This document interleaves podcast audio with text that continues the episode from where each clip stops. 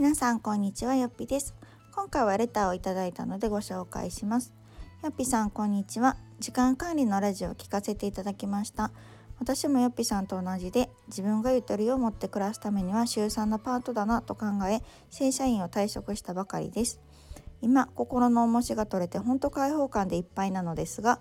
主人に申し訳ない気持ちもあります。主人は出世とかに興味がなくワークライフバランス重視でできることならバイトとかで暮らしたいという人です。でも新卒入社した会社に10年以上勤め定年を過ぎても再雇用してもらって家族のために65までは働くつもりでいてくれます。もちろん金銭面で今のところ不安はないのですがそれは主人が働く前提です。私もいざとなればフルタイムに戻りますが現状私ばかりが楽な選択をさせてもらうことが申し訳ないのですがよっぴさんはご主人とそのような話はされましたか？よっぴさんは普通の主婦パートよりは稼いでいるのかなと思うのですがたとえ今より収入が少なくなったとしてもご主人に後ろめたさや申し訳なさは感じないでしょうか？もしよかったら聞かせてください。とのことでした。ありがとうございます。えー働き方変えられたんですね。なるほどなるほど。えー、申し訳ない気持ち。そうですね。えっとまず私がこの働き方を変える。多分ね前提がちょっともしかしたら違うかもしれないんですけどあのレターではねこの正社員から週3パートに多分なられたことででもちょっと申し訳ないなとかおそらく収入も減ったと思うのでそういう思いを感じられてるのかなっていうところを察するんですけれども私の場合はですねもともと専業主婦から今の働き方になったので多分減ったというよりプラスになってるっていうところがちょっとあるんですね。っていうのと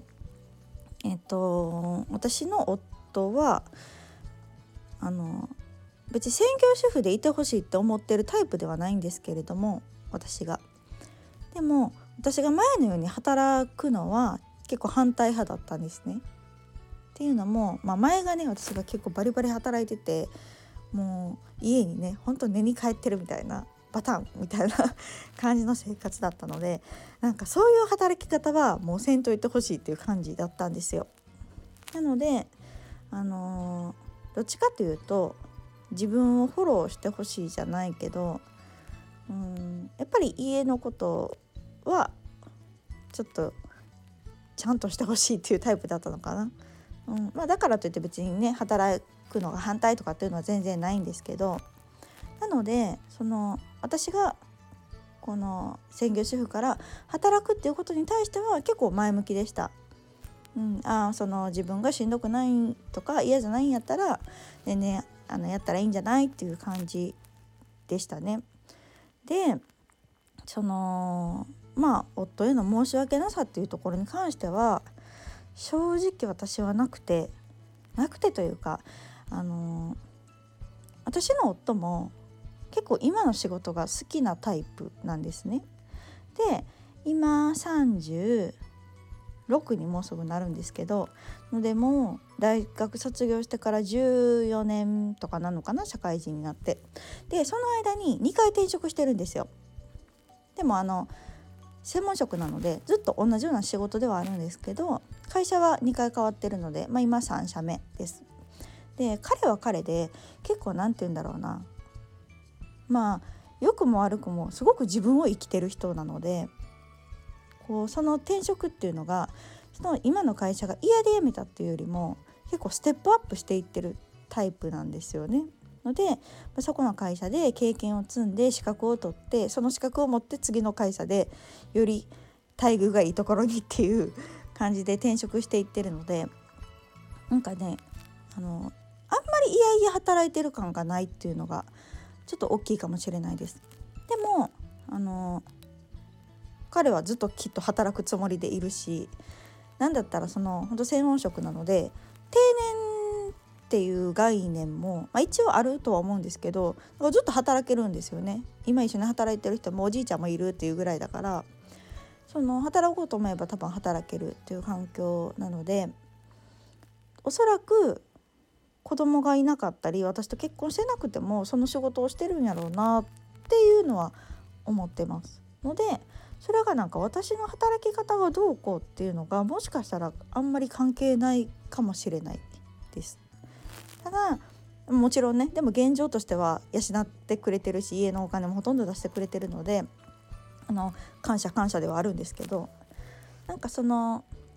あくまでも私が専業主婦になってってた時ベースで多分考えてるので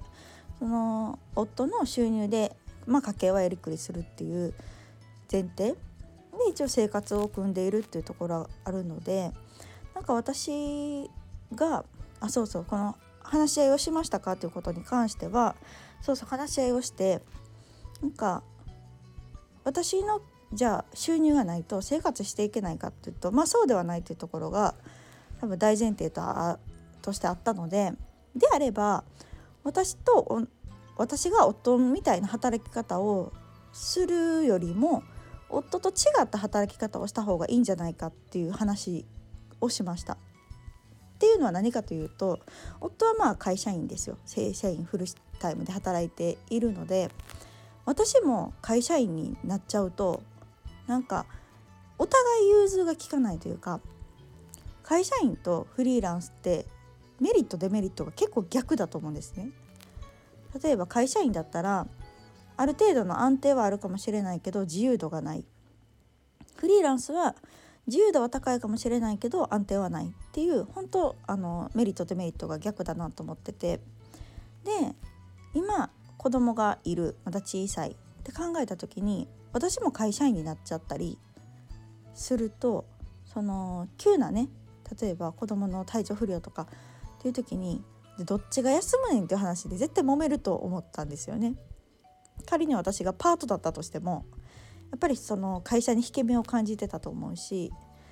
なんかそこでギスギスするのも嫌やなって思ったのもあって